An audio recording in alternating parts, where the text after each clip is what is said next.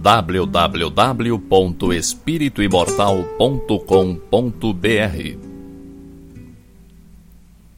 Cinco minutos de Espiritismo visando a reflexão.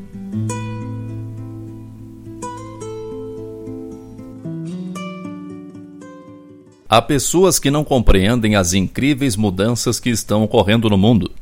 São pessoas bem informadas, informadas pela grande mídia, que não têm coragem em noticiar nada que fuja dos seus interesses. Quando Allan Kardec começou a codificação espírita, na segunda metade do século XIX, os espíritos anunciaram as grandes transformações que estavam começando. De lá para cá, as mudanças não pararam de acontecer. No tempo de Kardec, o auge da tecnologia era o trem a vapor e o telégrafo.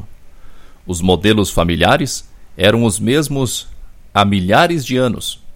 As relações de trabalho eram unilaterais, praticamente não existiam leis sociais. O mundo mudou demais e continua mudando a todo momento. Quantas vezes você já ouviu falar no fim dos tempos? Vivemos o fim dos tempos. Atravessamos o fim de um estágio da humanidade, marcado espiritualmente como de provas e expiações, e nos encaminhamos para um novo estágio, uma era de regeneração espiritual dos que aqui permanecerem.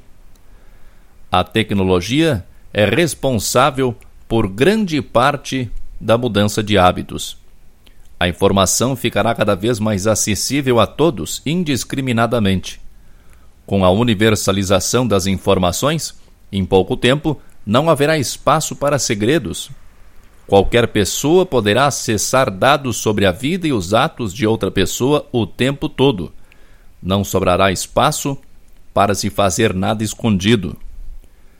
Isso acarretará em profundas mudanças de comportamento. Ninguém poderá esconder nada de ninguém. O único refúgio continuará sendo o pensamento. Mas ninguém consegue fugir de si mesmo por muito tempo.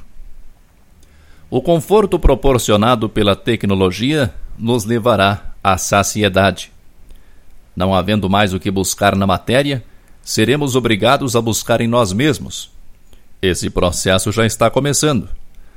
Já é comum vermos pessoas em grupo mas cada um acessando um aparelho tecnológico.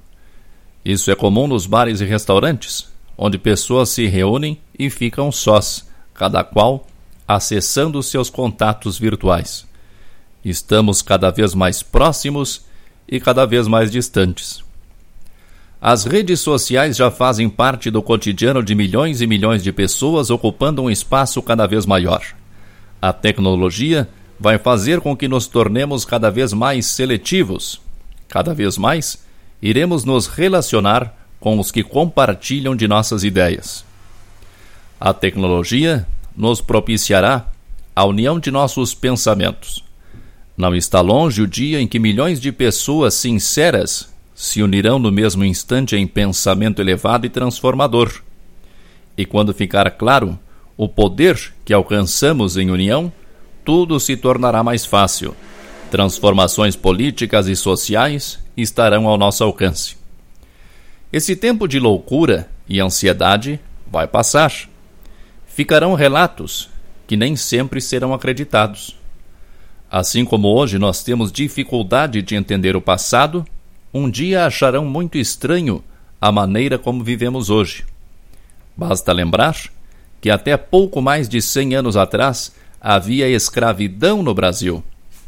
Homens e mulheres tinham dono. E, por favor, não diga que a escravidão continua de outras formas, como a injustiça social. Nada se compara à escravidão. No entanto, isso já passou.